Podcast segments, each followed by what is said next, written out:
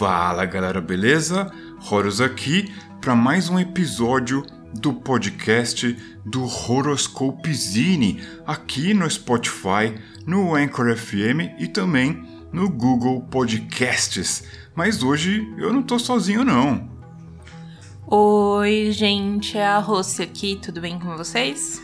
Pois é, se vocês estão acompanhando a gente lá no YouTube, a gente tem feito várias jornadas pelas planícies amarelas. Inclusive, a gente tem falado aqui no podcast também sobre esse lugar sinistro, cheio de oportunidades de aventura.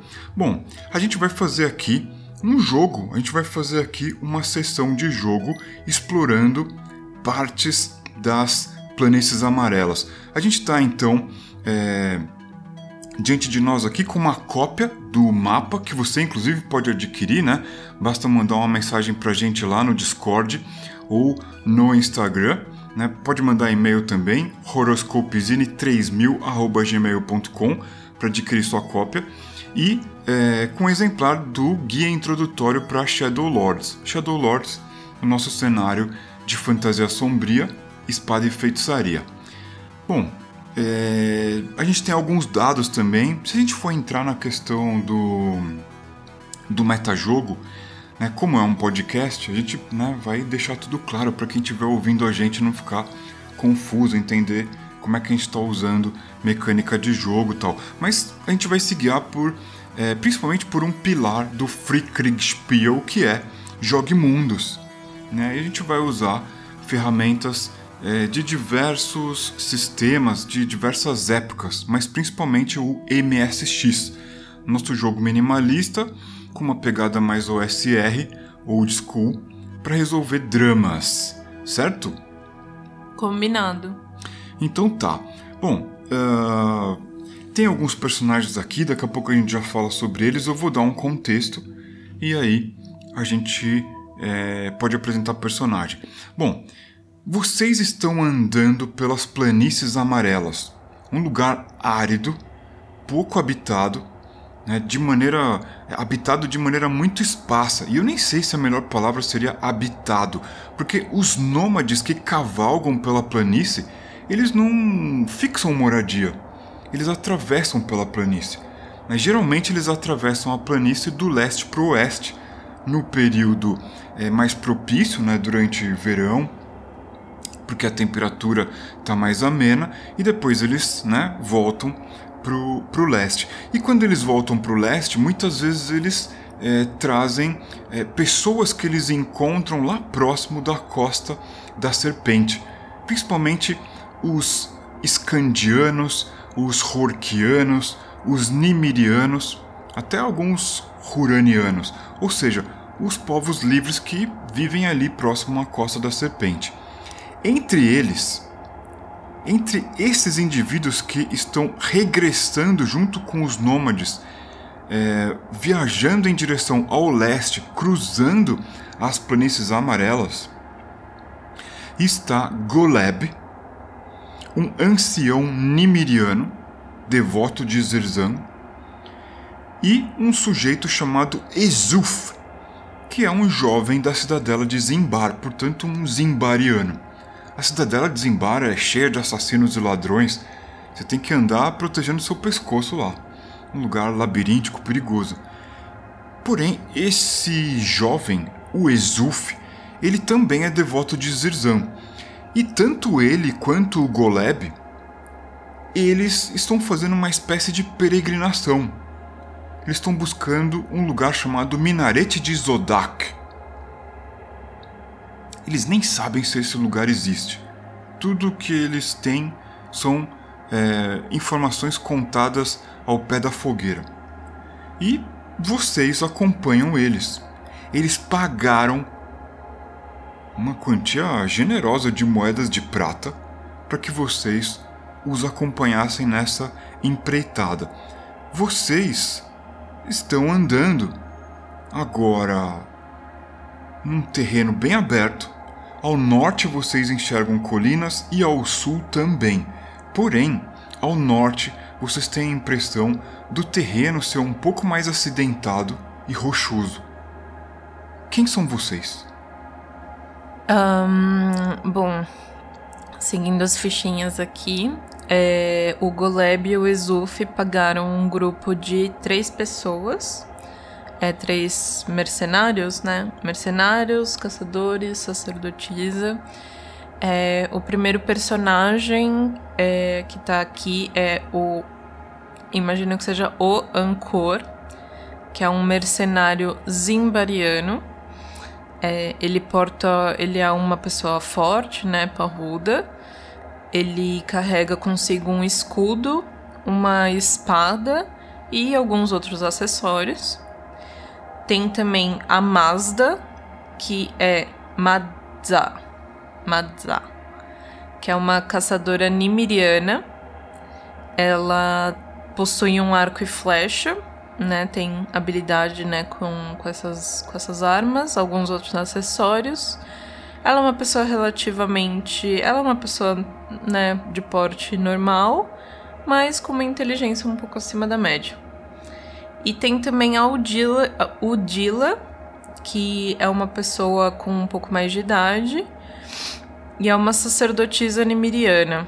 Ela é uma pessoa muito sábia, muito inteligente mas, né, com a idade também vem aí os percalços é, físicos aí disso.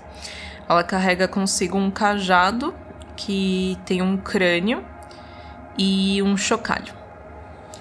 Perfeito. Então, Ancor, o mercenário zimbariano, Madza, a caçadora nimiriana e Udila, uma sacerdotisa nimiriana vocês estão andando por uma trilha em montarias já é, bem é, desgastadas pela essa longa jornada que vocês estão fazendo cruzando as planícies amarelas. Diante de vocês, o caminho começa a se desenhar através das planícies em direção ao norte. E vocês veem três ou quatro sujeitos andando na direção de vocês, vindos do norte. O que, que vocês vão fazer? A gente consegue. São só silhuetas ou a gente consegue distinguir alguma coisa? Assim, ah, tem algum capacete diferente, tem alguma montaria diferente? Três dessas figuras parecem usar vestes longas que voam com o vento. A primeira delas, a que lidera esse grupo de quatro pessoas, ela parece estar usando uma couraça, algo de couro, talvez com metal, reluz. Ali pela luz do sol, né, o céu está bem aberto, reluz a distância para vocês. Ela parece estar carregando uma lança. Tá, lanças são armas mais é, mais relacionadas a filhos de Skandir. Sim, não só os filhos de Skandir, mas também os homens do norte. Os filhos de Skandir são aquelas criaturas que habitam Skandia, o norte dessa região. E é dito para vocês em vários pontos que vocês pararam, né, em vários acampamentos ao longo dessa jornada que os filhos de Skandir são um perigo real. Eles vivem ao norte desse território e junto com eles andam os homens do norte, que tomam jovens e pessoas capazes para é, trabalhar nas minas das terras do norte. São, portanto, senhores de escravos, são malfeitores. O que, que vocês vão fazer? Tá, tem três figuras, você falou. Exato. A gente pode sair da estrada e ir pelos ermos para evitar essas pessoas? Sim. Elas não nos viram ainda. Vocês estão carregando algo que pode refletir a luz? Hum. Como é o escudo do Anchor, por exemplo? Não sei, pode ser um escudo de madeira. Então acho que dificilmente vocês estariam chamando muita atenção. Mas esse lugar não, ele é desprovido de vegetação. Então qualquer coisa que se mova e levante poeira pode ser avistado a uma certa distância. As figuras que se aproximam de vocês, elas estão a pé. Vocês estão montados em montarias muito simples, já bem cansadas dessa jornada. Ah, a gente vai sair da estrada principal e tentar ir pelos ermos para evitar essas pessoas na estrada. Certo. Vocês seguem em que direção? Norte, sul, leste, oeste? A gente estaria. A gente tá começando. Pela descrição que você deu, a gente estaria começando a entrar num lugar que é um pouco mais acidentado, então a gente estaria provavelmente na transição entre é, a pradaria, né, do, das planícies amarelas e o começo da fronteira com a Escândia, certo? Sim. Então, como o Goleb e o Exuf estão querendo ir para esse minarete de Zodak, eu imagino que a gente possa estar próximo de lá, nessa fronteira com a Escândia, é, mais a. a A sua. se você- leste de Kulgur? se você estiver olhando pro norte, a sua direita é o leste. Tá. O leste de Kulgur. E. Assim, aqui no mapa eu consigo ver onde é que fica o minarete. Vocês têm um mapa? Não sei, os personagens podem ter um mapa? Você que decide. Podem ter um mapa que eles pegaram de alguém, né? Ou alguém. É, o- Algum. No mínimo, o Anchor e o Exulf vieram desembarque. É um lugar cheio de assassinos e ladrões. Eles provavelmente teriam um mapa, mesmo que com pouca descrição. Tá. Então. Então. Assim, seguindo a linha da estrada, né, que aparece no mapa, eles vão um pouco pelos ermos a leste, é, mais em direção ao minarete, ao que eles acreditam ser o minarete. Certo. A gente já está vendo ao norte, a gente só quer virar um pouco a leste, fora da estrada, porque a estrada segue para o norte. Perfeito. A gente vai para nordeste. Perfeito. Então, vocês começam a andar a nordeste, saem da estrada. Tudo indica que vocês estão navegando por uma região de planície onde, ao sul, no mapa, vocês estariam próximos de uma região chamada Turfa Sangrenta. Sabe-se lá o que é isso. Vocês começam a observar assim no, no horizonte, não enxergam nada. Planícies e mais planícies, né? as colinas dominando o, o, o horizonte ao sul. Ao norte, conforme vocês vão andando em direção ao leste, você só vê terreno árido e meio rochoso, é, com, com poucas colinas agora. E aquelas figuras lá, elas sobem, né? A, a trilha por onde vocês passaram e continuam andando. Vocês estão a, a uma distância muito além de um disparo de flecha das pessoas. O que, que vocês vão fazer? A gente vai continuar caminhando a nordeste. Teoricamente, a gente, né, teria que começar a ver algumas colinas, porque esse minarete de Zodak fica no meio das colinas. Perfeito. Vocês estão en- entrando num território mais é, acidentado. As planícies agora dão lugar a um terreno árido cheio de pedras. Fica difícil caminhar. E o sol tá batendo a pino ali. Vocês começam a ficar com fome. A gente tem rações? Tem. Ah, a gente faz uma pausa pra comer alguma coisa. Perfeito. Vocês, dali onde vocês estão, enxergam uma poeira sendo levantada ao oeste, Bom, na direção que o sol se põe. ajudou muito quem não tem senso de direção. Será que vocês vão ficar perdidos aí? É fácil se perder, né? Numa região que você não conhece e sem um mapa. Tá, a gente tenta apagar nossas pegadas ou qualquer vestígio que a gente esteve lá e parte rapidamente continuando a nordeste. Certo. Um detalhe, a essa essa poeira que vocês viram subindo, ela surgiu do norte em direção ao sul. talvez descendo aquela trilha de onde vocês se distanciaram e estão bem longe agora. Hum, tá bom. Né? Vocês viram aqueles sujeitos passando pela estrada e depois lá longe, quando vocês pararam para comer, vocês viram essa é, poeira subindo aí. E vocês imaginam que talvez uma poeira tão intensa assim, ou seja uma grande quantidade de pessoas, ou sejam pessoas cavalgando em uhum. velocidade. Mas vocês sentem que o terreno ele começa a se inclinar. Quanto mais vocês andam em direção ao oeste e ao norte, portanto, nordeste, ele começa a inclinar. Vocês têm a sensação que vocês estão subindo. E é, olhando de vez em quando em direção ao oeste, a direção que o sol se põe, né, seria o sentido contrário para onde vocês estão caminhando, vocês veem lá na distância aquela trilha desenhada no meio da vastidão árida de onde vocês é, se distanciaram. O tempo tá seco? A gente pode determinar. Tá. É, vamos ver quão seco tá o tempo. Eu vou rolar aqui um dado de seis faces e vamos ver então. É, quanto mais alto, mais seco tá o tempo. Tá bom.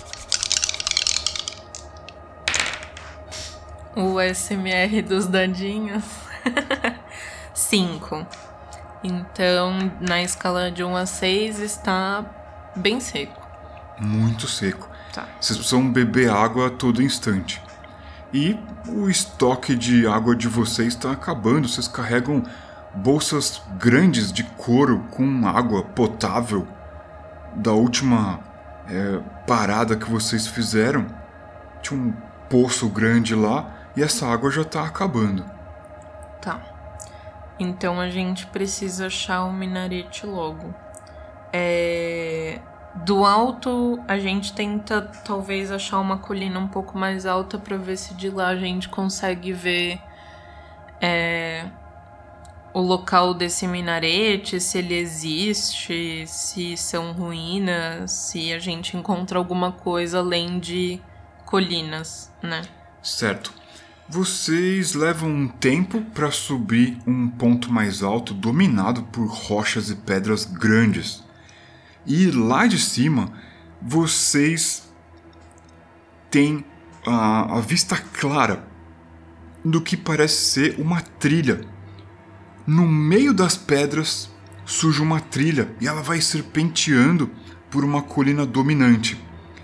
E subindo, acompanhando essa trilha com o olhar, antes que o sol se ponha, vocês veem uma figura majestosa em cima de algumas colinas. É uma estrutura. A, a luz refletida do sol parece ser uma estrutura feita de tijolos de barro queimado, ao modo bem antigo. É uma estrutura que na sua base ela é redonda. Vocês estimam que ela tenha mais ou menos uns 10 homens de altura. E após esse trecho redondo,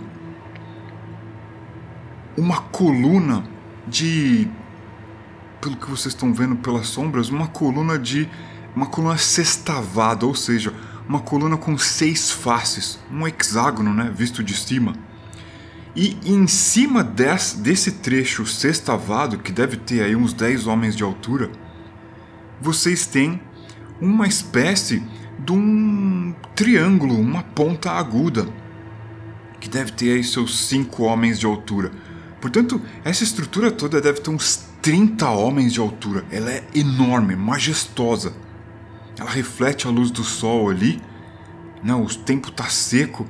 Vocês é, sentem a, a garganta é, toda é, pegando já. E de longe vocês veem. vocês veem essa estrutura aí.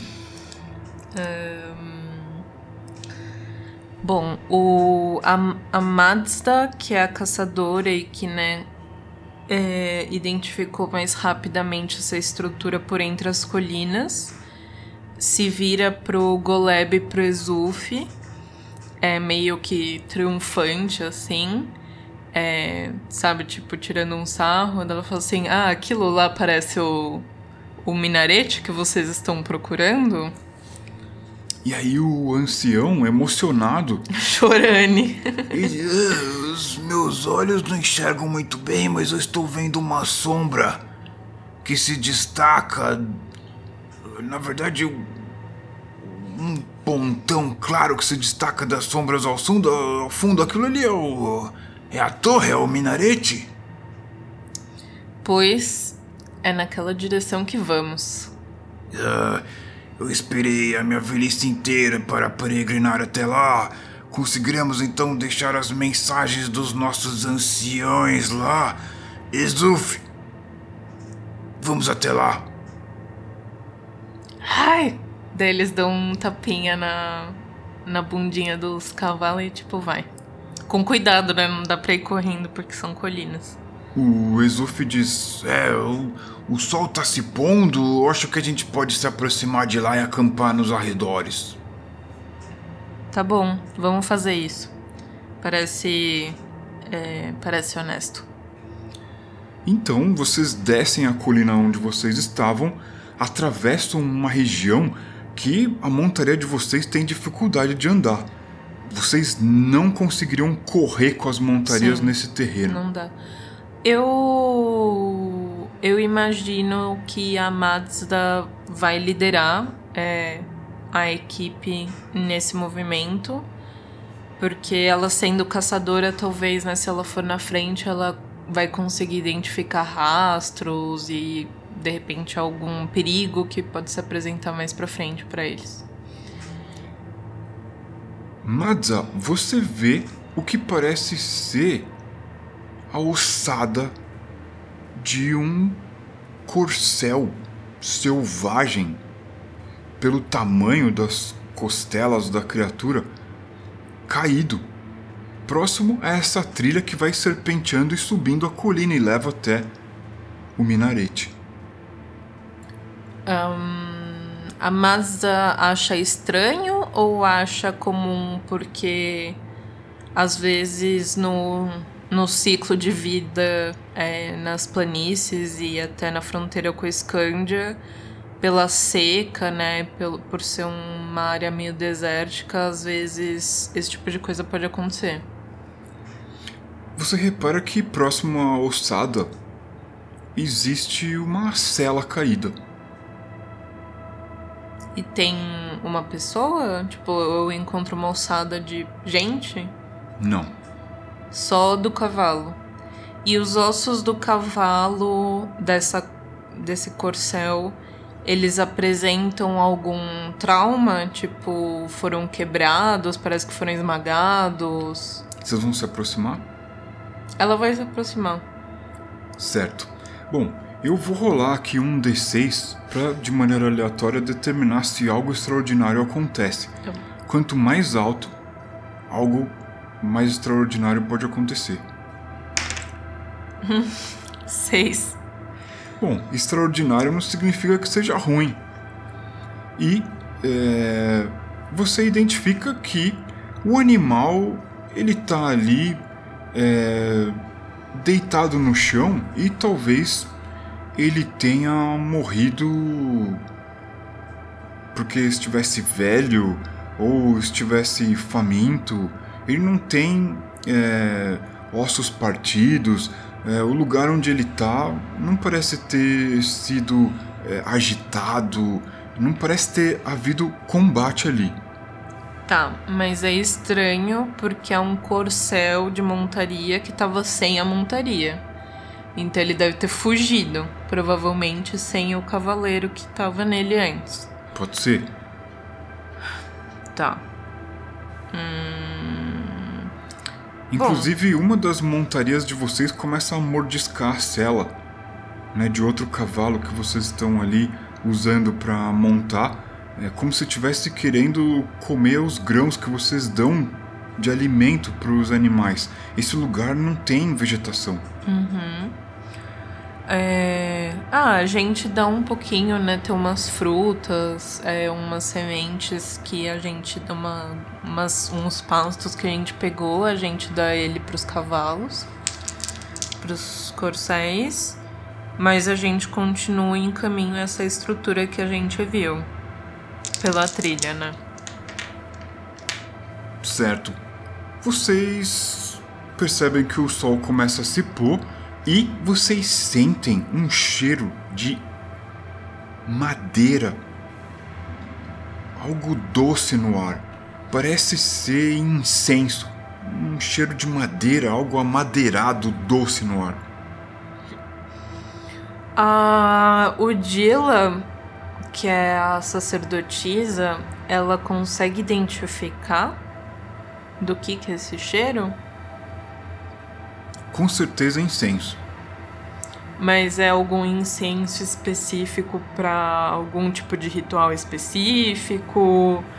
É, de alguma crença específica? Tem alguma coisa que ela consegue tirar de informação disso? Você tem uma chance só para tentar buscar na sua memória algo que te traga informações. Rola um dado de, um, de seis faces e você precisa obter o valor igual ou menor que o seu atributo mental, que é 5. E quatro. Certo. São incensos cerimoniais, provavelmente de rituais funerários, de gente do leste. Essa madeira adocicada, ela é típica do povo do leste. É para lá que vão muitas caravanas e trazem esse tipo de especiaria das terras do leste. Mas o que que tá. Por que que teria um ritual funerário? Só se for algo no minarete mesmo. Algum ritual que esteja sendo feito lá. Bom, como já é quase fim do dia, né? Já tá escurecendo, a gente tenta achar é, por entre essas colinas, né? Tipo, pedregosas assim algum tipo de. Ah, tipo, algum tipo de caverna, de. Não caverna, né? Mas algum lugar onde tem uma pedra que meio que faça um teto, assim, sabe? Uma reentrança. É. Uma cova. É, tipo, algo assim, alguma. Algum tipo de. De lugar abrigo. que a gente. De um, isso, algum tipo de abrigo, assim, que a gente consiga usar para pernoitar. Certo. Rola um D6 para cada um de vocês. É, nós temos aqui três personagens seus, mais é, dois é, que os acompanham. Tirando um. Qualquer um de vocês, tirando o número 5 ou 6. Qualquer um de vocês, tirando 5 ou 6, consegue encontrar abrigo. Vamos lá. ASMR de dadinho. Ufa, ainda bem que alguém tirou 5. é... Talvez a Madza, por ser caçadora, ela tenha um pouco mais de habilidade de né, se, se ubicar, se encontrar nos ermos. E ela consegue identificar um abrigo para todos eles pernoitarem. Madza, você enxerga algo além, próximo ao minarete. Algo que chama sua atenção. O sol se pôs, a luz é muito frágil, mas você consegue perceber pontos luminosos próximo ao chão. E perto desses pontos luminosos tem algo escorado entre as rochas próximo ao chão. Ah, é, o aspecto desse lugar ele é bem acidentado e vertical, tá? Tá bom. Tá bom, é, mas isso ela enxerga ao longe, próximo ao minarete. Ah, talvez então o minarete não seja uma ruína mesmo, né? Ele esteja sendo utilizado para para alguma coisa. Pode ser que sejam filhos de Escandir que tenham tomado minarete também, né? Vocês, de qualquer forma, encontraram abrigo, né? Uma laje rochosa ali onde todos vocês podem se abrigar. É, inclusive, se aproximando desse lugar, vocês sentem cheiro de fezes e urina. Algo selvagem. Tá. é, talvez algum animal tem, use esse mesmo local de abrigo, né? Um, a Udila, talvez, ela, por ser uma sacerdotisa, né? Ela consiga. É, talvez ela te, tenha trazido com ela algumas ervas, algumas coisas com ela, né? que ela possa usar para meio que. como se fosse sal grosso, assim, tipo, meio que aqui não entrarás. e é, faz algumas preces, uns cânticos para proteger esse lugar, para que nenhuma criatura entre durante a noite nele. Certo, bom, eu vou então fazer aqui o papel do mestre tradicional, né? Eu vou pegar o meu escudo de cartão aqui, o escudo do mestre e por trás dele eu vou jogar um D6. Eu vou rolar contra o seu mental. Porque é, com isso a gente vai saber se o seu encanto, o seu feitiço, a sua conjuração ela tem sucesso ou não. Descreve aí, o que, que você tá fazendo? Tá bom. A Odila, ela pega um. Não é bowl, como é que fala em português? Um uma com... pote, uma cumbuca. cumbuca. Ela pega. É, isso aí.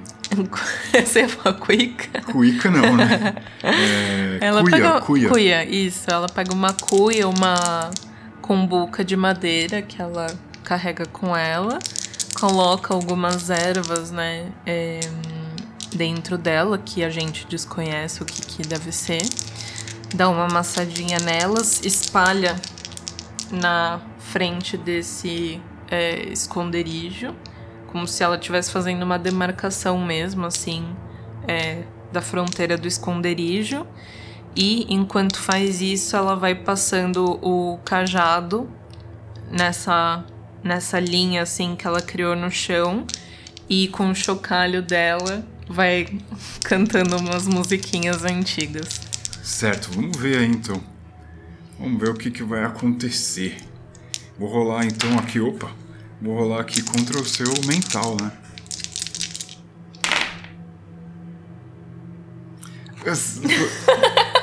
Você não pode olhar atrás do escudo Ué, mas mestre. eu não olhei. Ué, agora. Não, você não vai rolar de novo, não. Isso daqui é RPG, você nunca jogou.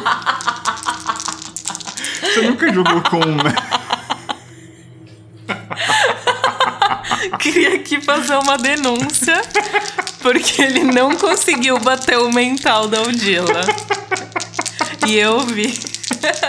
Eu vou ter, eu vou ter Não que- conseguiu bater. Vou chamar o sindicato dos RPGistas aqui, cara, pra fazer a audição desse, desse podcast, porque eu joguei os dados atrás do escudo do mestre. O mestre tem direito de usar o escudo, cara. Ai. Certo? Bom, a partir de agora qualquer rolagem é. é balela. Bom, eu vou. Escolhe, escolhe um dado aí. Qual dado? Tem um dado azul, um dado verde, um dado preto, um dado amarelo e um dado vermelho. Escolhe aí. Qual dado você vai Pode querer? ser o azul. Então eu vou pegar esse dado aqui. Você não pode ver atrás do escudo do mestre. Você, como jogadora, está proibida disso. Não confio no mestre, vai lá. Pronto. Dado rolado que valeu é o que caiu aqui. Não, como é que pode o jogador invadir o escudo do mestre, cara?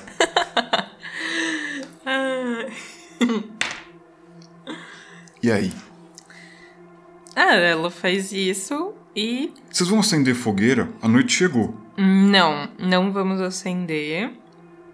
É, como tá seco o clima e faz calor nesse lugar onde a gente tá, acho que com as peles que a gente tem, os abrigos que a gente tem, dá pra pernoitar tranquilamente.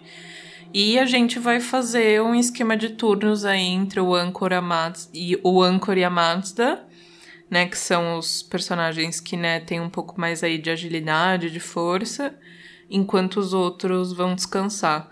O Exuf, eu acho que por ele ser jovem, assim, ele meio que também quer participar dessas, é, desses turnos, assim, as- a- tanto o Anchor quanto a Mazda conversam com ele, assim, enquanto eles estão se é, Revezando. revezando. Bom, vocês estão ali discutindo, né? Quem vai dormir, quem vai ficar acordado. De repente vocês ouvem um barulho uma pedra rola ali. Tá. Bom, a Mazda e o Anchor já se armam caso apareça alguma coisa. Vocês começam a enxergar, através do brilho das estrelas, a figura de uma pessoa se aproximando de vocês. Ela desce de um ponto mais alto até onde vocês estão. Ela parece usar vestes. Na escuridão fica difícil, né? Mas parecem ser vestes coloridas. A gente. Essas vestes coloridas são típicas de alguma área dos povos livres? Algum de vocês já esteve andando para as terras do leste? Hum. Pra leste, né? Pode ser que o Anchor já tenha ido para lá, né? Porque ele é um mercenário zimbariano. Talvez ele tenha percorrido mais o território do que os outros personagens. Anchor, você enxerga a cabeça calva e grande, com grandes orelhas e os ombros nus de um homem que se aproxima de vocês com as palmas das mãos juntas na altura do peito, descalço e com longas vestes, talvez amarelas, claras, brancas, andando devagar na direção de onde vocês estão. Tá, mas o Anchor consegue reconhecer essas vestes, as pinturas? Você falou que se ele tivesse ido mais pro leste, ele poderia reconhecer alguma coisa? Com certeza, os olhos puxados, amendoados dessa figura demonstram que é uma figura do leste. De Tilung. Tilung. E essas vestes podem denotar que talvez seja um monge. Eu ia falar isso, parece tipo um sacerdote, uma figura meio religiosa, né? Hum, mas ele tá vindo na direção do esconderijo?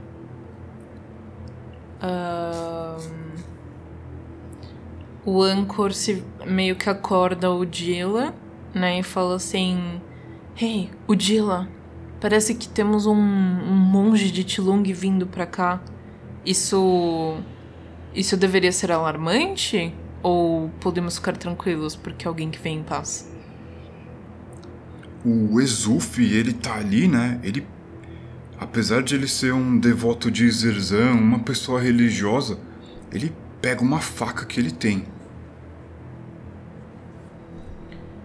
Ah, a gente vai ficar armado e esperar a pessoa chegar para ver o que que se, se é uma ameaça ou não, né? Mas sendo só uma pessoa, a gente tem cinco.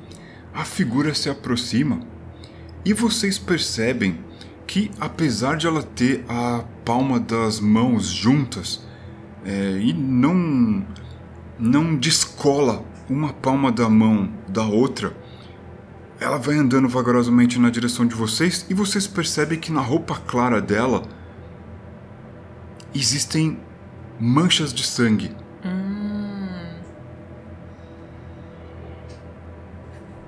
Será que estão usando ela de armadilha? Ou ele, ou ele tá ferido e tá vindo. É, porque das duas, uma, ou estão usando ele de isca pra atrair a gente, ou tão, ou ele tá ferido só e ele tá vindo na nossa direção e ele conseguiu fugir, né? Talvez desse tempo. A figura anda de maneira calma e bem decidida. Parece estar é, concentrada em algo. E logo vocês reparam na escuridão que entre as palmas das mãos dessa figura ela carrega varetas. E existem pontos luminosos em cima dessas varetas. Explosivos.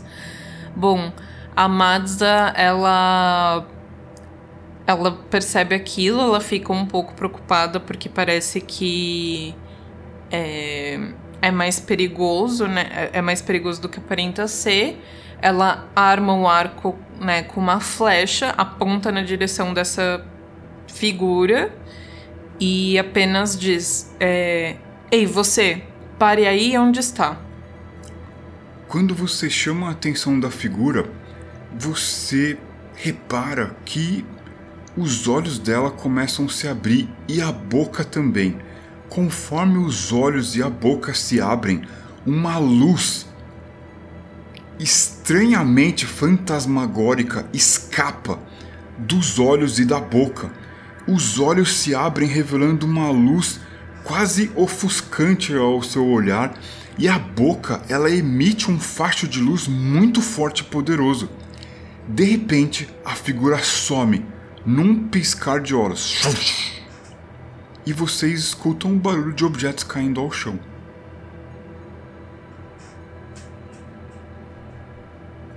O que ela estava carregando. A Madza, com muito cuidado, ela sai do esconderijo, né? É, não se afasta muito do esconderijo, mas ela sai um pouco assim para tentar ver o que, que caiu. Varetas. Elas são um pouco maiores do que o tamanho de uma palma de mão estendida, mas você não consegue enxergar cor, né? Elas são varetas claras com a parte de cima mais escura e elas estão em brasa. Ah, dinam... parece que é dinamite. Delas você consegue sentir um cheiro doce amadeirado. Incenso? Hum, que estranho. Uh... Ah, a Madza, ela tenta descer para pegar uma para ver se não para pegar uma, assim, mas para ver mais de perto se é isso mesmo, se é incenso. E. E para apagar o incenso. São varetas que exalam esse cheiro adocicado, amadeirado. A Udila tinha falado, né? Que isso daí poderia ser incenso. Você vai encostar na vareta? Não, a Madza, ela vai pegar, sei lá, pedra ou areia, é, sei lá, o que tiver no chão, né, pedregulho, para jogar em cima desse incenso aí para ele apagar. Certo, você faz isso, provavelmente deve ter apagado. Tá bom. Volto pro esconderijo pra descansar e esperar o dia seguinte. Certo. Bom, vocês não sabem se foi é, o poder da Odila, a sacerdotisa, ou qualquer outra coisa, mas vocês viram coiotes tentando se aproximar daí. Tá. E eles ficaram bem longe de vocês, na verdade. Talvez eles tivessem sentido o cheiro de vocês a, a, muito, a muita distância já. Tá bom. Amanhece e vocês enxergam então o minarete lá imponente naquele costão ali das colinas.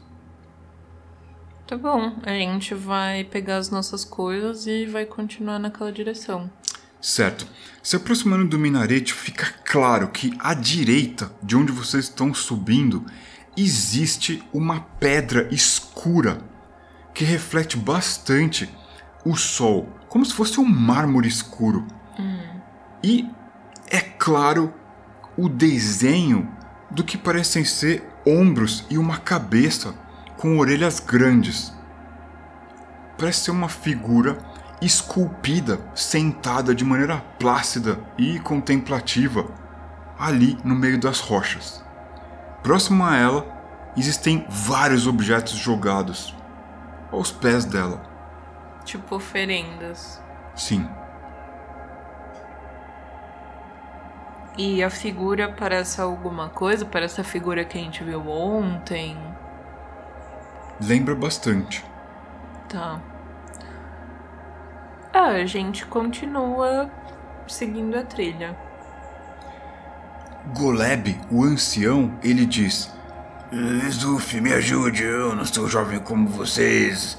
Me ajude aqui, estou com dificuldade de subir as escadarias. Essas rochas aqui parecem que vão ceder a qualquer momento. Peraí, antes de subir. ahn, tem uma coisa que eu gostaria de fazer antes. É, todo mundo, antes de subir, vai deixar uma oferenda aos pés dessa escultura. É, talvez, né, por ser um- uma terra mais sagrada, pode ser que é, a gente obtenha alguma proteção, não sei. Mas todo mundo deixa alguma coisinha, tipo âncora, amados da Udila, deixam, né, alguma raçãozinha de comida, semente, fruta, alguma coisa ali aos pés. A intenção de vocês é qual? Ah, acho que é meio que quando você vai, sei lá, numa igreja ou Num templo? num templo, né, de deixar alguma coisinha ali como ah, como um sinal de respeito, né, de reverência. Sim, vocês temem talvez o desrespeito. Isso. Ok. O, o Goleb, ele não dá muita atenção pra isso. E o Exuf fica reparando vocês fazerem essas coisas. Nem o Goleb nem o Exuf fazem o que vocês fazem. Tá bom. E o Goleb tá ansioso, né? O Exuf leva ele até em cima ali da base do minarete. É um lugar enorme. Se 100 pessoas dessem as mãos, talvez elas não conseguiriam abraçar a base do minarete. Tá bom. E, estranhamente, esse lugar não tem decoração nenhuma. Muito menos tem uma porta, um portão. Então como é que você entra nele? O Goleb diz: Eh, procurem o portão. Precisamos entrar no minarete para que eu deixe as preces dos nossos antepassados.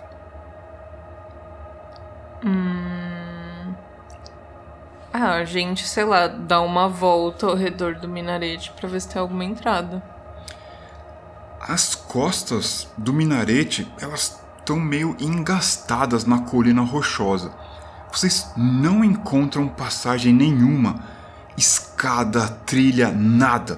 Porém, logo acima da trilha que vocês subiram, vocês reparam que existe uma quantidade de objetos caídos próximo a uma, uma parte mais é, desgastada da base do minarete. Objetos caídos. Ah, talvez possa ser uma entrada secreta. A gente vai naquela direção. Certo, vocês estão diante de um terreno acidentado, cheio de pedras, e é, vocês identificam um punhal zimbariano, uma faca nimiriana, um machado horquiano, vários objetos. Todos eles em comum possuem lâmina. Vocês veem caídos na base do minarete uma ossada, talvez de um viajante. Tá. Mais além, vocês veem um corpo seco caído também. Esse corpo, ele. Talvez por essa região ser muito seca, vocês ainda percebem que ele tem a pele apodrecida por cima dos ossos. E, diante de vocês, na parede do minarete, vocês conseguem perceber, talhado neste barro que foi usado para construir a base do minarete, claramente um retângulo que sai do chão, se levanta na vertical e se encontra numa haste. Portanto, vocês estão observando o desenho de um retângulo que sai do chão e se levanta até mais ou menos uns 3 metros de altura. A meia altura à altura da cintura de vocês, vocês conseguem observar um, a figura de um triângulo. A base desse triângulo na direção do solo.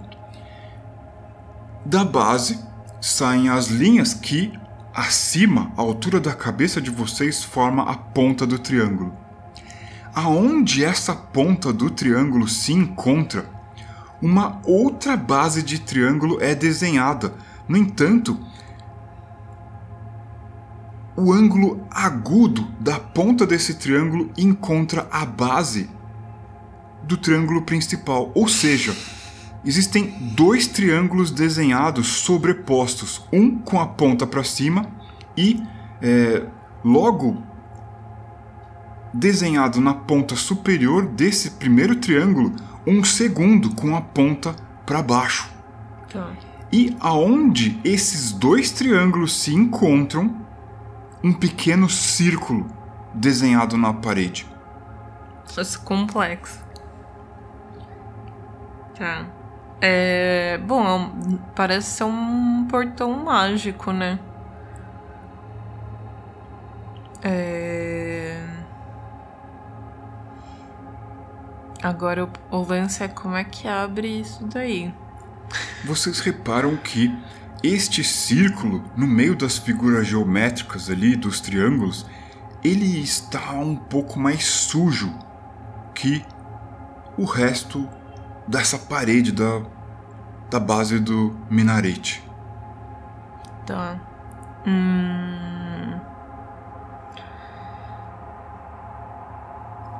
A Mazda e. Acho que a Odila talvez ela tenha percebido isso, né? Que tá mais desgastado ali o círculo, né? Dessa. É. Dessa, desse desenho, né? No, na parede da base do minarete.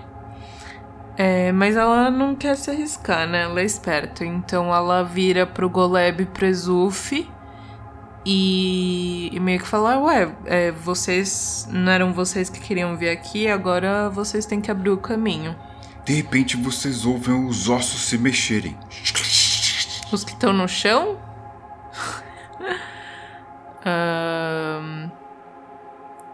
A Mazda ela chuta as armas pra longe dos esqueletos. Você chuta as adagas, machados e objetos que estão ali e por baixo do esqueleto surge uma serpente que foge com o barulho que vocês fazem. Ela se esconde entre as rochas. Tá. É. Bom, a Odila vai, tipo, vai rapaz, o que que tá esperando?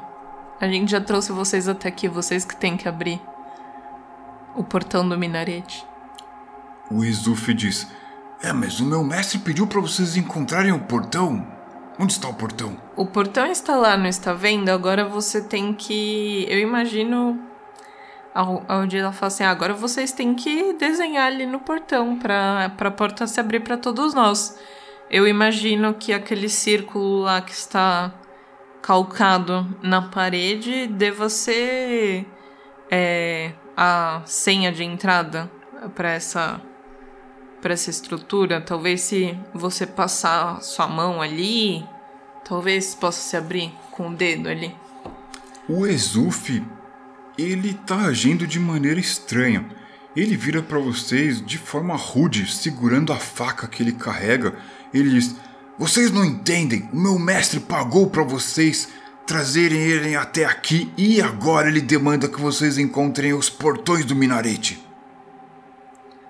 O. Bom, tá todo mundo armado também. A Mazda arma o arco e a flecha em direção ao Exuf, o Ancor aponta a espada pro Goleb e a Odila meio que fica atrás deles. Fala assim: Ué, a gente já está aqui. Vocês que têm que abrir. A gente. O, o combinado foi a gente achar o minarete. A gente achou. Se vocês querem entrar, vocês que têm que fazer isso por vocês. Certo. Vou pegar dois dados aqui. 2d6. Obtive 6. Uma lança é arremessada de algum ponto acima de onde vocês estão.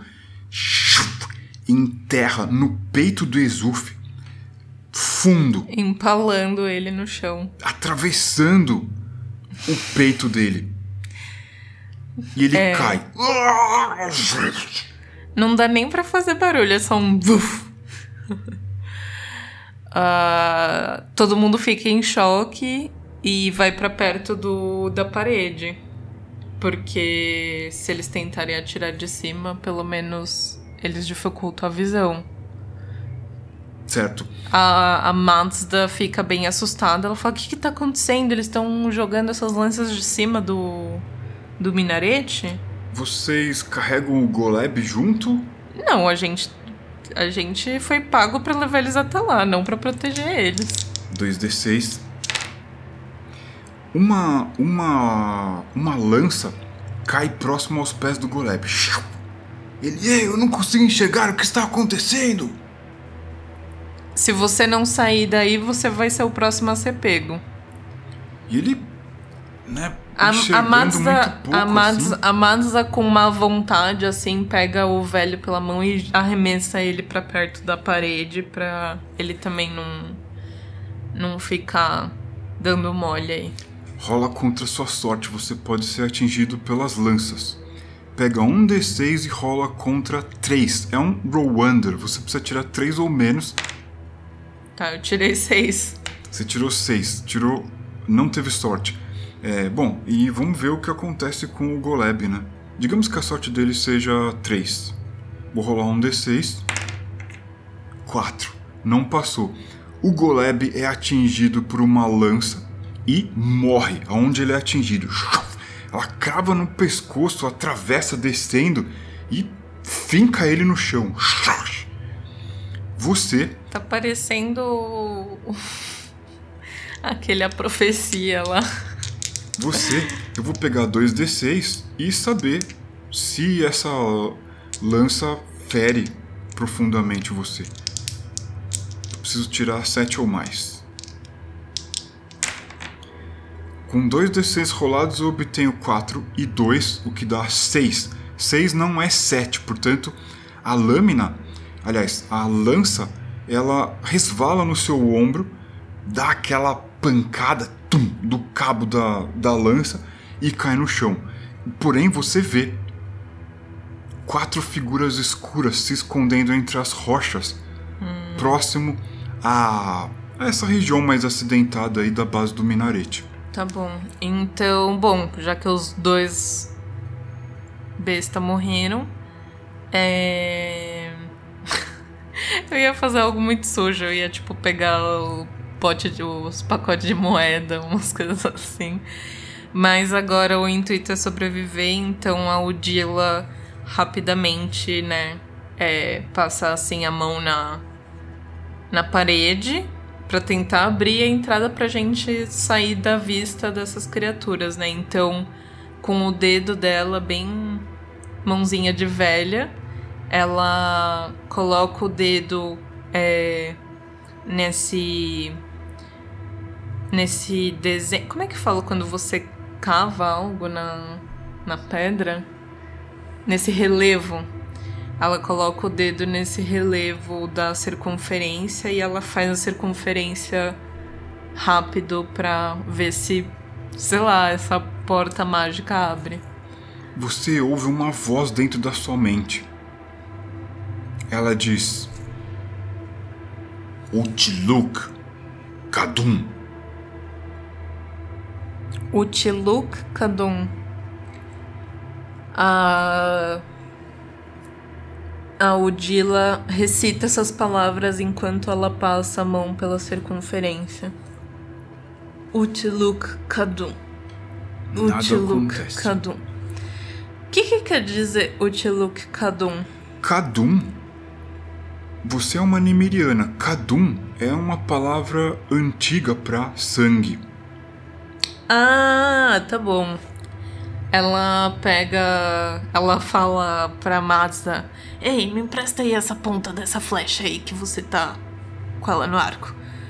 Dela passa assim na mão dela pra é, sair um pouco de sangue. Ela molha o dedo lá e ela faz de novo a circunferência na, na parede. Sim. Você some. Que da hora! Anchor e Madza, vocês estão diante de quatro figuras grandes. Elas são maiores do que homens altos. Elas são esguias. Vocês percebem a musculatura retesendo ali por cima dos ossos.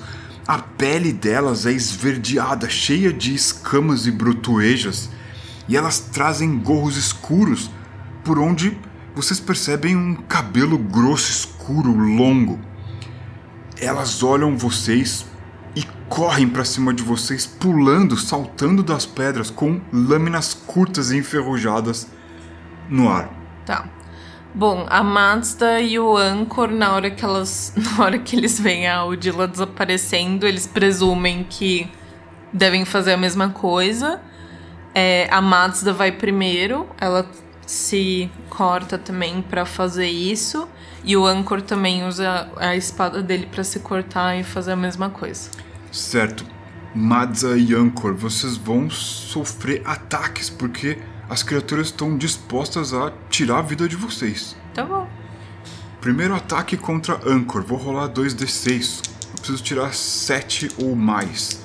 Você carrega o escudo, certo? É, eu ia falar isso, ele tem um escudo. Então, 8 ou mais. Não Quase. consegue. O golpe da lâmina pega no seu escudo. Você segura ali o golpe no escudo. Madza, um, uma das criaturas vai tentar perfurar você com a lâmina torta e enferrujada dela. Rolando 2d6 contra 7. Hum, em cima. Tá, eu posso usar um ponto de sorte pra driblar isso e nós dois conseguirmos fugir? Sim, A Madza, ela tem três pontos de sorte. Como foi em cima, acho que tem a liberdade poética de pedir esse ponto de sorte aí. o golpe teria sido certeiro, porém, vocês Ela dois vê, ela vê a lança passando na frente do rosto dela, assim. Exato. Vocês po- desaparecem. posso falar uma coisa que pode ser legal? Na hora que ele lança. É, lança, lança. é, ela vê, tipo, Matrix, assim, a lança vindo em câmera lenta, assim, na direção da cabeça dela e ela some. É bem na hora que ela some, e daí ela- quando ela some, a lança atravessa, assim. Você ainda, vê- você ainda ouve a, a lâmina batendo contra a parede de barro. Vocês três estão. Sumidos. Oi, sumida. Vocês três estão dentro de um aposento. Um aposento que ecoa até, a- até mesmo a respiração que vocês fazem. Ofegante, talvez. E é, esse aposento, ele é todo construído de barro, as paredes de barro. Vocês olham para cima e percebem que existe um túnel, um fosso, na verdade, altíssimo, altíssimo.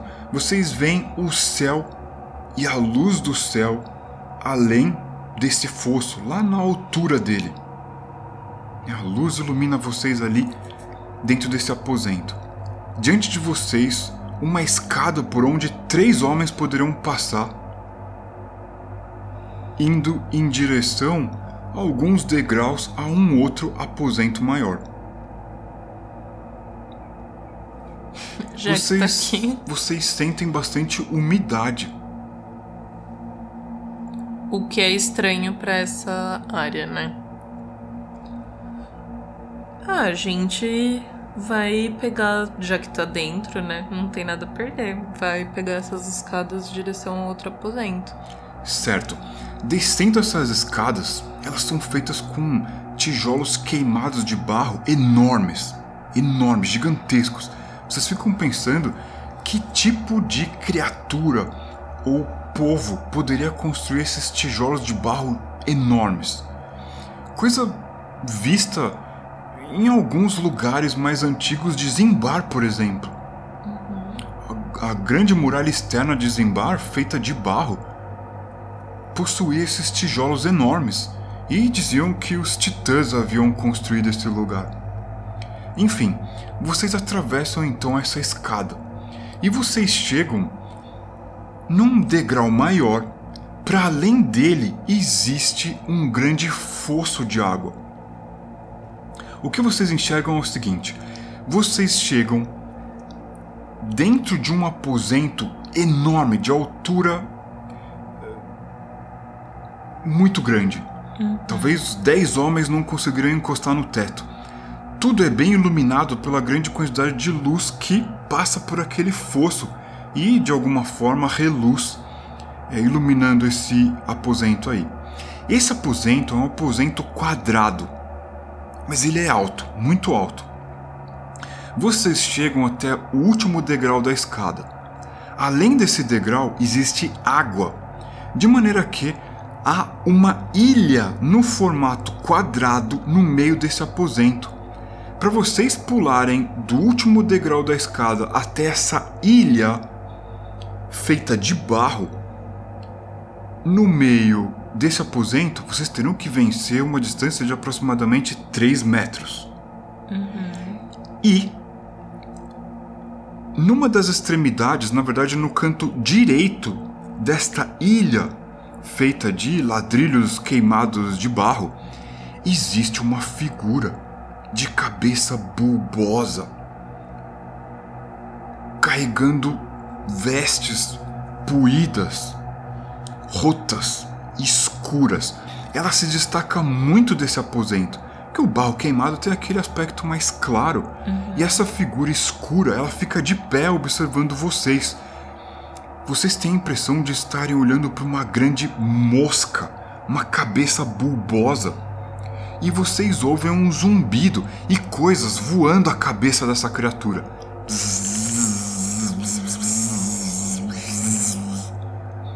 Para além dessa figura, existe uma escada que desce cada vez mais no subterrâneo. O que, que vocês vão fazer?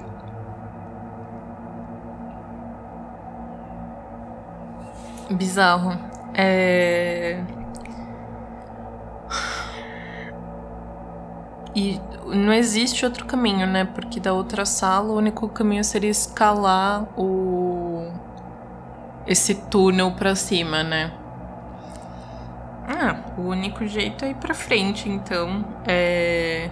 O problema é o Dila, né? Que não tem como pular essa. essa distância aí. Ahn, não tem um teto nesse lugar que dê pra amarrar uma corda, alguma coisa assim. Vocês observam o teto, ele tá lá a 10 homens de altura de vocês. É muito alto, né? Ahn, Bom, o que de repente dá pra fazer é o âncor amarrar. O âncor tentar primeiro, né, fazer esse salto. Ele pode tentar amarrar a corda que ele tem na cintura dele. Pra, ele trouxe uma corda com ele, ele vai tentar saltar com essa corda aí amarrada na cintura pra tentar atingir esse quadrado aí que fica no meio dessa sala. Certo. Essa ilha, né, quadrada. Ahn, 3 metros de distância é bastante, hein? Um pouco mais alto que um, um portão caído no chão. O Anchor vai precisar subir alguns degraus e pular. Tá. Você... Mas acho que pegando impulso ele consegue pular. Você quer testar sua sorte? Posso testar. Mas eu acho que ele. Eu acho que com o físico dele é capaz dele pular isso daí. Então, ó, vamos fazer o seguinte: algo que tem a ver com as suas características no sentido mecânico do jogo aí. O Anchor ele tem físico 4. Você vai pegar 4d6 e vai rolar contra o seu valor de sorte, que é 3. Você basta tirar um 3 ou menos que você tem sucesso. Você vai pegar 4 dados e rolar. Tá bom.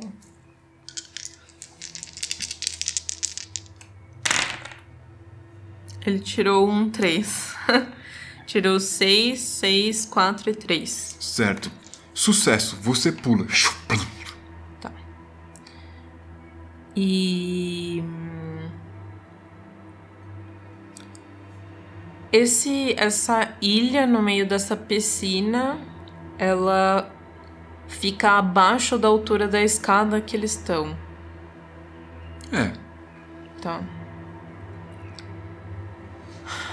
É que eu acho que a Udila não vai conseguir pular.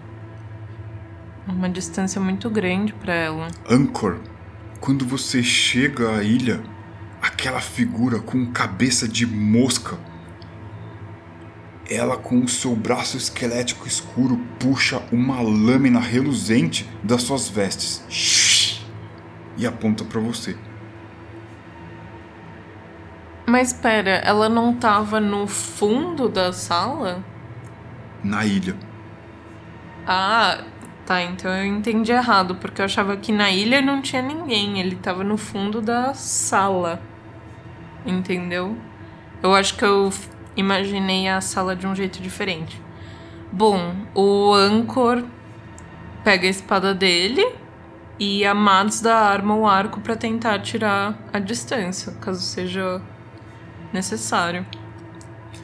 A criatura começa a falar com você. Com o Anchor.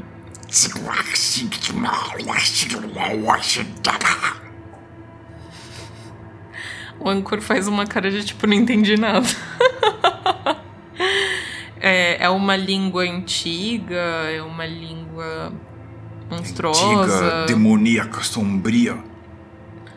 A Udila consegue reconhecer por ela ter mais sabedoria, Com mais conhecimento. Com certeza essa língua é, suscita uma sensação ruim e ela é toda ríspida, cheia de é, acentuações grotescas. Isso certeza é coisa de filho de Skandir. A Udila consegue pelo menos tentar entender palavras do que, que essa criatura disse? Uma das palavras soa semelhante a servo. Ela não consegue reconhecer mais nada. Não.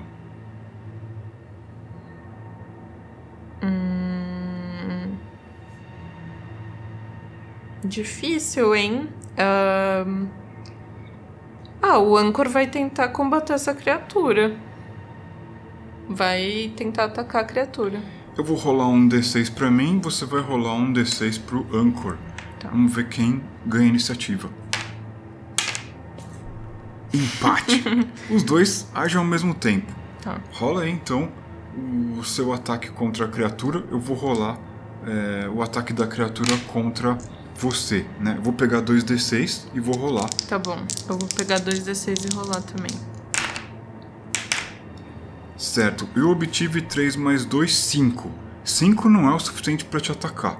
Você obteve, Nove. você ataca a criatura. Tá bom. É. Você falou que a cabeça dela era meio melequenta, né? Sim. Bulboso. o Anchor vai tentar atacar na cabeça, né? Que parece ser um lugar mais molenho, mo- molinho. Então, Pode ser que funcione. Rola, rola o dano. Pra determinar os pontos de vida da criatura, eu vou jogar 3d6. Tá bom. Quanto que seria o dano? Um D6? 2d6. Tá. Primeiro, Bom, primeiro eu vou determinar os pontos de vida da criatura com 3d6. E eu obtive 13, É uma criatura forte. certo? 13 é a quantidade de pontos de vida da criatura. Tá. Com você. O Anchor tirou 6 e 5. Caraca, Caraca! 6 Ele mais 5, é- 11, mano. não é à toa que as pessoas pagam ele, porque ele é um bom mercenário. A criatura perdeu 11 pontos de vida. Caraca, mano, é quase um 12, não é o máximo que você poderia fazer. Então ela fica com. é, Rough, looking rough. a criatura fica com 2 pontos de vida. E, cara, você. Diz aí como é que você acerta a criatura então. Ah, o Anchor, ele tá com um pouco de medo, né? Mas ele já viu coisa tão feia quanto em outras é, em outras aventuras que ele teve que é, fazer aí pelas planícies e pelo, pelo mundo aí de Shadow Lords. E ele pega a espada dele, que é uma belíssima espada longa, e tenta fazer um corte aí de cima para baixo, atingindo a cabeça da criatura. E, sei lá, ela sangra feio, tipo, o sangue dela é gosmento. É uma bile escura, pegajosa. Eca. Ela, a criatura grita. É a mosca, gente. É a... E ela deixa cair a lâmina dela. A lâmina cai no chão. E cai dentro da água. Você repara, pelo reflexo, que a lâmina cai a um palmo de distância da superfície. Talvez seja só um espelho d'água. No entanto, a lâmina começa a se dissolver.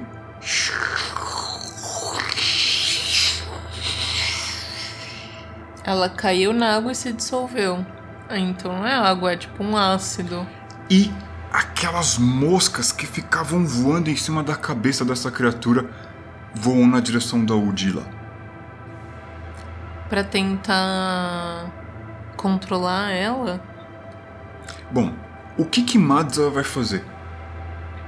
Ah, Madza vai tentar pular nessa nesse quadrado, né, junto com o Ancor, e a Udila vai tentar recitar cânticos, alguma coisa, porque talvez essas moscas tenham exercido talvez algum tipo de controle mental na criatura, né? Tá. E a Udila vai tentar é, fazer alguma coisa para evitar isso. Bom, eu vou só marcar um ponto de atenção aqui, depois eu faço um comentário ao final da, da sessão que já se aproxima. É, Madza, diz aí o que você vai fazer.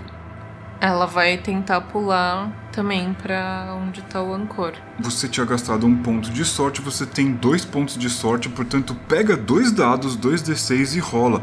Você precisa tirar. ah, aliás, desculpa. Desculpa. Você tem físico 3. Pega três dados e rola contra a sua sorte, que é 2. Você precisa tirar dois ou menos. Pelo menos Difícil. um sucesso. Ai, consegui. Um, um e seis. Perfeito. Você pulou, tá ali na, na ilha. Ah, o Dilo, o que você vai fazer? Ela vai tentar fazer esses cânticos aí pra se defender, assim, dessas moscas. O seu objetivo, o seu objetivo com esse feitiço, esse encanto, qual é? É. O que, que você tá imaginando? Ah, eu acho que é se proteger e tentar desfazer essas moscas. Talvez elas. Essas moscas sejam a representação física de algum tipo de controle mental, de- enfim. Tá. Num sistema aberto de feitiço, como é o que a gente está fazendo aqui, depende muito da interpretação da sua intenção. Você pode secar as moscas no ar, você pode criar um escudo mágico. Eu quero saber exatamente o que você pretende bom. fazer. Ela. Ela quer jogar, tipo, umas labaredas assim no ar pra matar essas moscas. Fogo. É. Certo. Bom, vocês estão num lugar que talvez se alguém acendesse uma tocha poderia se incendiar. Vocês estão respirando ar. Então, faz o seguinte: é, você quer causar o efeito automaticamente ou você quer recorrer aos à sua sorte? Como assim? Não entendi. Você pode usar um ponto de sorte para causar o efeito desejado ou rolar contra o seu mental. Não, eu prefiro gastar um ponto de sorte. Ok. Você gasta então um ponto de sorte. É, joga aí ah, um D6. Quanto mais alto, mais bem sucedido é o efeito. Um. Bom, você queimou alguns da, algumas daquelas criaturas que vieram na sua direção. São moscas grandes, tamanho de um, uma semente de uma baga de fruta grande. E elas caem ali. Algumas caem naquela água. Tss, mas outras vão na sua direção. É a vez da criatura. Tá bom. A criatura começa a andar para trás. Sem se distrair de vocês, ela começa a andar para trás e vocês reparam que existe uma escada no fundo desse aposento que conecta com uma passagem. Ela começa a descer para esse túnel. Ela estende uma mão terminada em três dedos pontiagudos. Anchor, a criatura gesticula no ar e diz algumas palavras.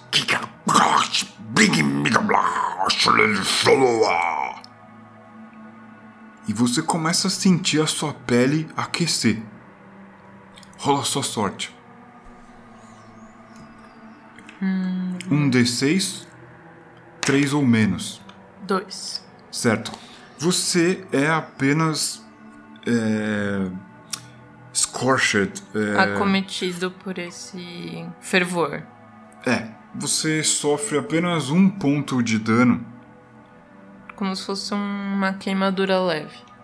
Queima um pouco do seu cabelo, assim, dos, do seu pelo do braço e tal. Fica cheiro de pelo queimado no ar. Anchor e Madza, o que vocês vão fazer? Ah, o Anchor vai tentar matar a criatura que já tá bem fraca e a Mazda também vai jogar uma flecha nela. Então vai lá, 2d6 pro ataque. Primeiro o Anchor. Não consegue. E a Mazda também não consegue. Certo. Com isso, a criatura foge. Tá. Ela foge pros túneis ali, aonde os degraus levam.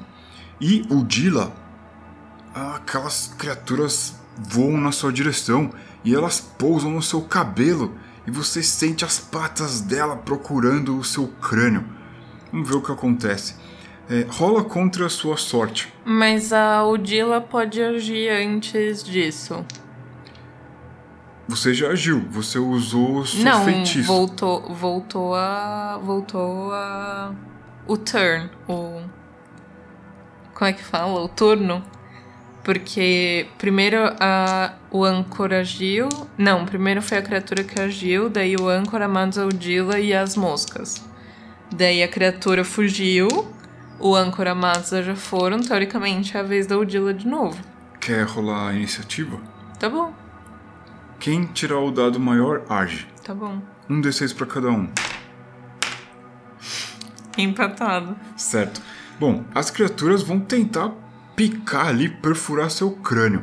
Elas pousam no seu cabelo. Rola aí contra a sua sorte. Nossa, ela conseguiu. Conseguiu. Era Você- contra dois. Eu tinha que tirar dois ou um. Isso. Rolou um D6, tirou um, passou. Porque sua sorte é dois, né? Tá. Ela meio que bateu o chocalho na cabeça e tirou. Ela bateu o cajado na cabeça e tirou a mosca lá. E aí? Ah, ela vai tentar pular, né? A véia vai tentar pular. pra ver se consegue fugir.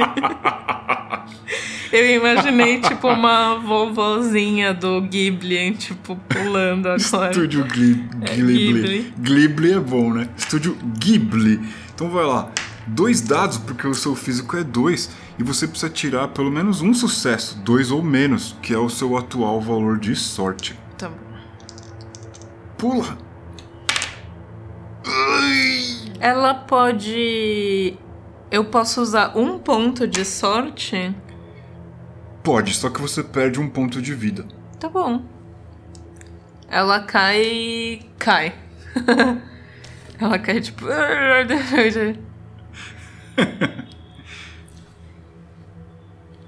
Bom, é, tem duas moscas voando ali. Como é que vocês vão se livrar delas? Ah, o Anchor passa a espada assim na. Vai lá. no ar. Faça o seu ataque com 2d6. Nossa! Seis e cinco. É o seu Miyagi ali, cara, pegando mosca no ar com um palitinho. É o. Você lembra aquele jogo que era Fruit Ninja? Que você tinha que. Não. Era um jogo. Se fosse um jogo de Atari, eu ia lembrar. Yark's Revenge. Não, não, era um jogo de mobile que caía frutinha, tipo, do céu. e você tinha que passar o dedo na tela como se você estivesse cortando as frutas com espada, sabe? Era tipo Fruit Ninja, só que de mosquinha. Não lembro desse jogo, não. Depois eu te mostro, é engraçado. Eu lembro de Hero, Riverhead, Frostbite, Jungle Run. Era divertido. Bom, uma mosca já era. Sobrou outra mosca voando lá. Ah, eu achei que ele ia atacar as duas. Não, um- uma delas ele acertou. Ah, bom, a Madza, ela tenta, sei lá, então atirar um. Ela, ah, ela tem uma tocha. Ela acende uma tocha e tenta queimar a outra. Certo, está então acendendo a tocha. O Dilo, o que, que você vai fazer? Você caiu ali no. Ah, ela tenta. Então ela tenta bater com um cajado na, na outra. Ué, Vai aí. sei lá, você me deixa sem opção. 2d6. Seis. 6. Ah, não, não. A mosca é mais rápida. Ah, vá. Mas ela bateu- a mosca é inteligente? Pra Não, mas ela é justificar. rápida, né? Ela é pequena e rápida. Você bateu o cajado no ar ali. E a mosca vai pra cima da Udila, porque a Udila é aquelas que querem furar o cérebro ali. E testa aí a sua a sua sorte. Você precisa tirar um. Se você não tirar um, a mosca vai enterrar no seu crânio. Tá, eu prefiro. Eu tirei cinco. Eu prefiro ficar com zero pontos de sorte do que essa mosca fazer alguma coisa. Boa ideia, né? A mosca tentando furar seu cérebro, sair da, Coisa boa não vai do ser. bulbo asqueroso Com certeza, foi coisa. isso, com certeza foi isso que aconteceu com a outra criatura que tava lá. E tem essa maldita dessa mosca que começa a vibrar no ar e começa a aumentar de tamanho. O que, que vocês vão fazer? Não, mas já não matou as duas? Não, tem uma que tentou atacar o Dila. Ué, mas eu gastei um ponto de sorte pra matar ela. Não, pra ela. Pra que ela não me. Ah, tá bom. Exatamente. Bom, então, de novo, a Anchor tenta atacar essa outra e a Masa vai tentar queimar ela. Então, vai lá pro ataque, Anchor. Não consegue. Nossa, também não consegue. Vocês estão vendo essa mosca se transformar numa grande aberração. Vocês veem uma pata saindo daquele bolo de carne. Outra pata furando aquela carapaça. E mais quatro patas ancorando essa criatura no chão. Ah, a gente vai sair daí. Enquanto ela tá se transformando, a gente presume que isso vai demorar um tempo. Eles vão sair de lá e vão pegar as escadarias pra fugir de lá.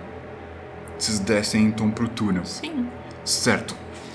Esta sessão se encerra aqui. O que será que vai acontecer com Anchor, Eu, hein? Madza e Udila? Coisa boa que não vai ser. Bom, final de sessão, momento de descompressão. O que, que você achou da sessão de hoje? Ahn, eu achei ela complexa. Tem vários elementos é, de storytelling interessantes, né? Tipo, ah, o portão, é, esse minarete. Não dá pra saber se o Goleb e o Exuf eram meio malvados também, né? Porque o Exuf acabou sendo rude com eles antes deles passarem pelo portão. E Isso que. E também não dá. Não, a gente não tem nem ideia do que vai acontecer dentro desse minarete, né? Mas só, pelo, só por esse começo já é bem tenso. então.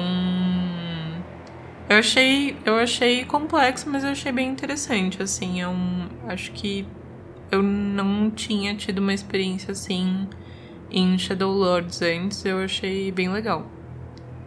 Você acha que dependeu do que o sucesso ou o infortúnio do grupo? Não, eu acho até que a gente teve um certo sucesso, sim, porque a gente só perdeu o Goleb e o Exuf, que nem eram. Nem considero eles da party, né? Eles estavam pagando, né, esses, essas três pessoas para irem para lá. É, NPCs malditos. um, mas eu considero que deu certo até agora. A gente quase conseguiu matar uma criatura que parecia ser super forte.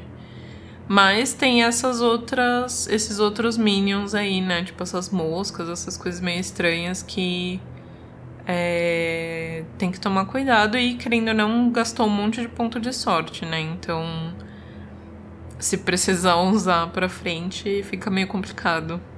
É, vocês estão machucados e sim, tecnicamente sem pontos de sorte que poderia dar vantagem em algum desafio.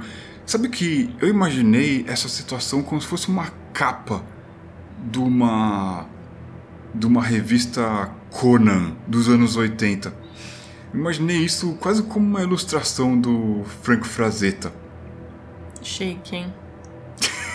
Eu imaginei, eu vou ser bem sincero, eu imaginei essa criatura com a cabeça bombosa como Não tem nada a ver com a descrição, tá? Mas é que foi assim que eu visualizei. Um monstro do Spectrum Man. Não. eu imaginei ele como o ET lá daquele Marte Ataca. Desculpa. Não tem, não tem absolutamente nada a ver, mas é que eu imaginei ele desse jeito. Muito bom, muito bom. Me lembrou também um pouco as criaturas de Berserk, assim, essas coisas mais, tipo, nojentas, assim, é, de Berserk mais obscuras, do mangá, para quem não sabe. Ah, se de repente alguém que ouvir esse podcast ficar inspirado quiser fazer um desenho e marcar a gente lá no Instagram, né? Arroba Horoscopezine, pra gente poder compartilhar. Sim, tem a. Pra quem manja do mangá de Berserk, também é, tem uma criatura que parece o ET lá de Marte Ataca, que é uma das. é um dos cinco deuses lá do God Hand, que também le me lembrou um pouco essa criatura, assim. Eu consegui visualizá-la meio que desse jeito. Não, não sei porquê, assim, mas foi a, foi a vibe do momento. Mas eu achei legal essa coisa do portão, assim, é, das criaturas atacando também, né? Tipo, não ter meio que um, um momento de descanso, assim, ser meio que ação direto. É... Ah, eu, eu achei interessante. É, eu achei meio. Eu achei meio um pouco mais de terror, assim, do que talvez eu tava esperando. Isso é bom ou... Não, eu achei. Eu gostei. Eu gostei, não é ruim não. É, eu só acho. Eu só acho que foram poucas as vezes que eu senti isso um pouco na mesa, assim, de ser uma coisa mais de terror. Ou, né, ter monstros que parecem uma coisa mais de terror, assim e tal. Sim, ótimo. Bom, é, eu espero que você que nos acompanhou até aqui tenha curtido. A gente tá lá é, direto no Discord. Né? Você pode é, mandar mensagem lá no Discord, é, dizer o que, que achou do podcast e tal. E muito em breve aqui no podcast a gente vai ter é, pessoas que nos interessam nesse rolê RPGístico falando sobre coisas muito interessantes. Então fique esperto aí, né? A gente tem conteúdo chovendo lá no YouTube e também aqui no nosso podcast. Muito em breve a gente vai dar as caras aqui né, para você conhecer figuras importantes para o RPG nacional. É, a gente teve recentemente o Thiago Jungs e é, a gente vai trazer mais gente aqui. Fica de olho aí no nosso podcast. Você quer dar mais algum recado? Sim, é, eu agora acho que também eu lembrei porque que me pareceu um pouco mais de terror porque eu acho que esse cenário todo, num geral, me lembrou muito o, o filme da múmia, assim, o primeiro, né? O, o não o primeiro dos primeiros é, do cinema antigo, mas o primeiro dos novos, da nova trilogia, se é assim que se pode dizer. Acho que por ser um lugar meio que no deserto, né? Com coisas rochosas, ter uma magia. É, o lance das moscas me lembrou também muito é, os escaravelhos que aparecem no primeiro filme, né? Que são. Esse é um filme super legal, acho que também para ter ideia de monstro, né? Para as pessoas que curtem. É, os, o, as moscas é, logo que você falou, né, que tinha essas moscas que queriam atacar, né, a cabeça da, da personagem, eu lembrei na hora dos escaravelhos, dos besouros que aparecem nesse filme e tentam, né, entrar embaixo da pele pra, né, comer a pessoa por dentro e tal. É... Me lembrou. Eu achei que tinha um pouco a vibe desse filme também. Que é um terror ação, né? Mas eu achei muito legal, assim, é tipo. Não, os personagens não são mega fortes, né, desse grupo de mercenários que estava sendo pago para ir para lá. Então, por exemplo, a Odila, né, uma pessoa mais frágil, a Mazda é até ágil, mas assim, né, ela também é uma personagem um pouco limitada. O Anchor era o único que era um pouquinho mais fortinho, né? Ele se provou algumas vezes na, na aventura. Mas eu achei legal, porque são desafios. É isso, gente. Quando você tá jogando uma aventura em Shadow Lords, né? É, precisa entender que as suas ações têm consequências e se você tomar uma atitude errada, você vai morrer. Então. O, o ponto de atenção que eu fiz durante o combate é que a Madza. Ah, é, tinha o ponto de atenção que você não falou. Ela resolveu pular quando na verdade ela poderia disparar flechas contra a criatura. Ah, sim, a distância, né? Isso é uma coisa que se eu fosse jogador, eu talvez eu usasse esse lado tático, assim, ao invés de é, pular verdade. e correr o risco, Talvez Atirar disparar... Na verdade, ela estaria mais em segurança, né? Atirando ao longe, porque nem é tanta de 3 metros para uma flecha, não é tão distante. E, além disso, ela poderia proteger a Udila também. Sim, é verdade. É um. Tá aí um, um escorregão aí que eu dei enquanto jogadora. Não, não Mas é isso, às vezes você é toma decisões que nem sempre são as melhores, né? Já eu tomei várias decisões ruins. Eu acho que não é questão de escorregão, é de estilo de jogo. Hum. Pode ser um estilo mais tático e pode ser um estilo mais vou ver o que vai acontecer. É, que eu vou ver o que vai acontecer, o que normalmente são é o que a gente chama de famosas últimas palavras. Deixa eu ver aqui o que vai acontecer. Deixa eu pular ali no buraco pra ver o que vai acontecer. É o, é o famoso famous, famous last words. Oh, I'm gonna try to jump there. Famous last words. ai, ai, ai. Bom, é isso, né? Acho que a gente já ficou bastante tempo aí dentro da, da cabeça dos nossos ouvintes. Eu gostaria de agradecer vocês, lembrando que o mapa para Hexcrawl em Shadow Lords está disponível, assim como o guia introdutório para Shadow Lords e o MSX.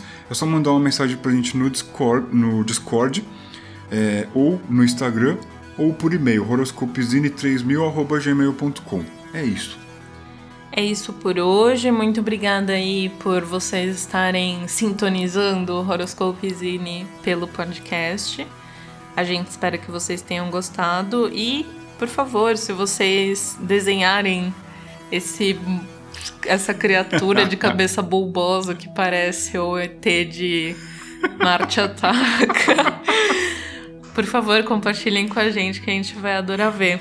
É, ou se você tiver outra ideia também, claro, para esse monstro de cabeça bulbosa, por favor.